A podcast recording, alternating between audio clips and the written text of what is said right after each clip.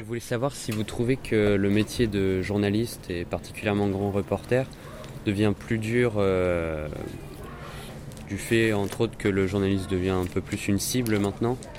Moi je pense pas, je pense qu'on a toujours été des cibles. C'est difficile en, Syrie quoi.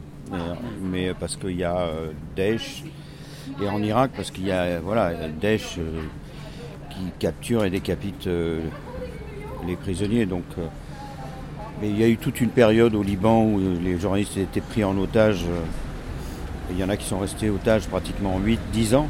Hein, donc euh, c'est pas mieux. Et ça ne nous a pas empêché de faire notre travail. Donc voilà, il y, a, toujours à un moment donné des, pointes comme ça sur certains conflits. Et il ne faut pas céder à, la volonté de Daesh de, de transformer la Syrie en trou noir euh, de l'information. Mais euh, voilà. Mais c'est vrai que c'est très très compliqué d'y aller en ce moment. Euh, pourquoi avez-vous ressenti le besoin d'écrire rapporteur de guerre? J'ai ressenti le besoin d'écrire rapporteur de guerre parce que je, je, commençais un petit peu à être être fatigué à ce moment-là et je me demandais s'il euh, y aurait des jeunes qui prendraient la suite. Je me suis dit, tiens, je vais raconter l'histoire, peut-être que ça va leur donner envie d'être journaliste. Et, euh, en l'écrivant, ça m'a redonné envie de, continuer. Donc. Et j'ai bien fait parce que ça m'est arrivé plusieurs fois. Bénédicte Kurzen, par exemple, qui est devenu une grande photographe, que j'ai rencontré un jour en Israël et qui m'a dit, tiens, euh, c'est marrant que je tombe sur vous. Euh, je suis devenu photographe à cause de vous et d'ailleurs j'ai votre livre dans ma sacoche. Elle me l'a fait signer à Jérusalem pendant un attentat. Et quand j'ai été voir le grand-père d'Edouard Elias, qui était pris en otage là récemment, il était encore prisonnier.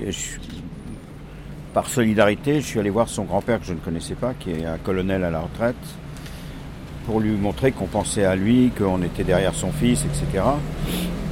Et on a parlé chez lui dans une maison dans le Midi. Et euh, il m'a dit, tenez, je vais vous montrer quelque chose. Et il m'a amené dans la chambre de son petit-fils et il y avait mon livre sur, son, sur sa table de chevet. Là, par contre, ça m'a, ça m'a fait un choc parce que je me suis dit, ça se trouve, je suis responsable de sa mort. Mais euh, bon, il s'en est sorti. Euh, est-ce que vous voyez une certaine évolution de la guerre, et particulièrement dans le, dans le traitement de la guerre vis à -vis de la presse? Est-ce qu'on la raconte différemment ou... Non, je pense qu'il n'y a pas de différence.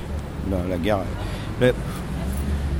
Il y a une toute petite différence, c'est que maintenant les combattants sont tout à fait conscients du poids de l'image. Donc euh, ils essayent un petit peu de se servir de, notre présence. Euh, ils jouent un peu leur rôle, leur propre rôle. C'est un peu comme des comédiens. À un moment donné, ils savent très bien euh, le poids de l'image. Alors qu'avant, on va dire que les, combattants étaient plus innocents par rapport à l'image. Mais maintenant, comme la plupart des jeunes qui sont des combattants euh, ont presque tous un appareil photo, un, iPhone 6 ou, une caméra, ils savent très bien ce qu'on est en train de faire. Alors qu'avant, euh, il y, avait peu de gens qui, avaient des appareils photo professionnels. Alors maintenant, les appareils photo professionnels et les appareils photo d'amateurs euh, se rejoignent. Donc moi, je pourrais aller en Syrie ou en Irak euh, sans appareil photo et j'aurais qu'à l'emprunter à un combattant. Il en a forcément un dans son sac. Donc c'est leur comportement qui a un peu changé, mais les guerres ne changent pas. Hein. C'est toujours des jeunes qui meurent euh, sur les décisions des vieux. Hein. je voulais savoir, quand vous préparez une, quand vous prévoyez d'aller dans un pays, euh, comment vous préparez ça? Est-ce que vous avez un objectif bien défini ou vous voyez vous, enfin, vous improvisez un petit peu en quelque sorte euh, dans le pays même? Déjà, avant de partir en reportage, je lis tout ce que je peux pour apprendre euh, les coutumes du pays et l'histoire passée du pays, pour pas me tromper, parce qu'il faut vraiment se renseigner avant et puis après, il y a des codes dans, les civilisations, dans l'éducation des gens. il faut faire très attention de ne pas les heurter, pas les être impoli sans s'en rendre compte. Euh, il y, a, vraiment des codes très différents de chez nous, hein, dans, certains pays. Euh, je peux donner comme exemple ne peut pas s'asseoir comme ça euh, en Arabie avec quelqu'un ici. On n'a pas le droit de montrer sa semelle. Euh, on ne peut pas toucher les cheveux d'un enfant en Asie parce que c'est, ça se fait pas du tout. ça, interfère avec les dieux. Il y a plein de petites choses qui font qu'on va être mieux accepté ou pas. Et puis de toute façon, pour les besoins du reportage, il faut savoir où on met les pieds. Ça mal poli de ne pas connaître l'histoire et les coutumes des gens. Donc je me renseigne énormément là-dessus. Et puis ensuite, bah, j'ai toujours un but. Euh, oui, de toute façon, dès qu'on descend de l'avion, euh, tout le monde vous tire dessus, donc euh, vous improvisez forcément, mais on a forcément toujours une idée en se disant bon ben voilà, en ce moment, ça m'intéresserait d'aller voir les Kurdes encerclés à tel endroit, donc j'ai un but. Après, sur le terrain, la situation peut basculer, changer toutes les cinq minutes. Donc, un bon reporter, c'est vraiment quelqu'un qui est dans l'initiative permanente et qui change tout le temps et qui est capable de changer euh, tout le temps et parce qu'on est là pour écouter les autres et, donc euh, leur situation n'est pas forcément celle qu'on euh, qu'on a qu'on prévoyait ou qu'on a lu dans les journaux à Paris. Donc, mais c'est bien, c'est exactement ça notre métier, c'est d'aller voir pour, être sûr que l'histoire est comme ça et de prévenir ou de raconter quand il y a un changement. Est-ce que votre désir de guerre est toujours le même aujourd'hui? Désir de guerre. Désir de guerre, c'est-à-dire Enfin, votre, euh, votre envie d'aller toujours plus près de la guerre de... Oui, ben, ça m'intéresse les conflits parce que c'est les, conflits font l'histoire.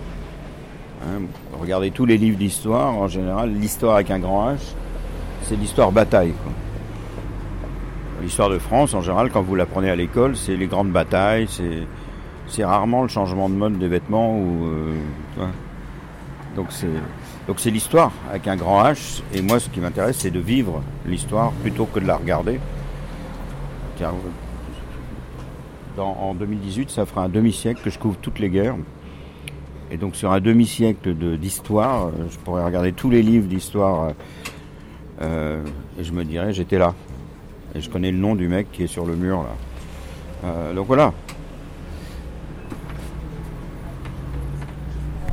Euh, le prix Bayeux, qu'est-ce que ça représente pour vous Le prix Bayeux, enfin c'est surtout, c'est pas tellement le prix Bayeux. Le prix Bayeux, c'est formidable, c'est une reconnaissance de la part à la fois du public, des étudiants et des professionnels sur, sur, un travail, mais c'est surtout une rencontre avec le public. Une rencontre avec les écoles, avec les profs, avec le public, et c'est ça qui est important.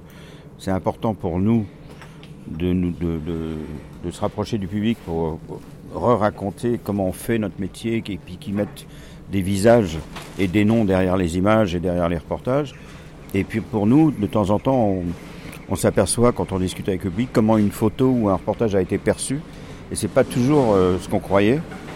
Et du coup, ça nous permet de, corriger quelquefois la manière dont on fait les choses, en se rappelant qu'à Bayeux, il y avait quelqu'un qui avait mal compris le reportage, et parce que la, la photo n'était pas... Euh, enfin voilà, il faut qu'on fasse vraiment gaffe. Euh, enfin bref, ça nous rapproche entre ceux qui regardent nos, reportages et ceux qui les font. C'est voilà, euh, c'est une rencontre, une vraie rencontre ici. C'est important, quoi. Il n'y en a pas tant que ça. Hein. Des occasions de se rencontrer. Donc ça, c'est une, Puis en plus, le lieu n'est pas anodin. Hein. C'est Omaha Beach, juste à côté. Et c'est là où un des plus grands photographes de guerre euh, a fait ses plus grandes photos iconiques. C'est-à-dire Robert Capa a fait ses photos sur la plage Robert Capa, c'est quand même l'exemple et, le, et le, mythe absolu du photographe de guerre pour 80% euh, des photographes qui sont ici. Et mon père, en plus, a débarqué à Omaha Beach avec la première vague en tant que soldat. Donc, euh, pour moi, c'est un endroit très important. Il a pris une balle en pleine tête euh, en débarquant. Il s'en est sorti. Ça l'a pas rendu plus malin, mais il s'en est sorti. Merci beaucoup. Bah, je vous en prie. Merci.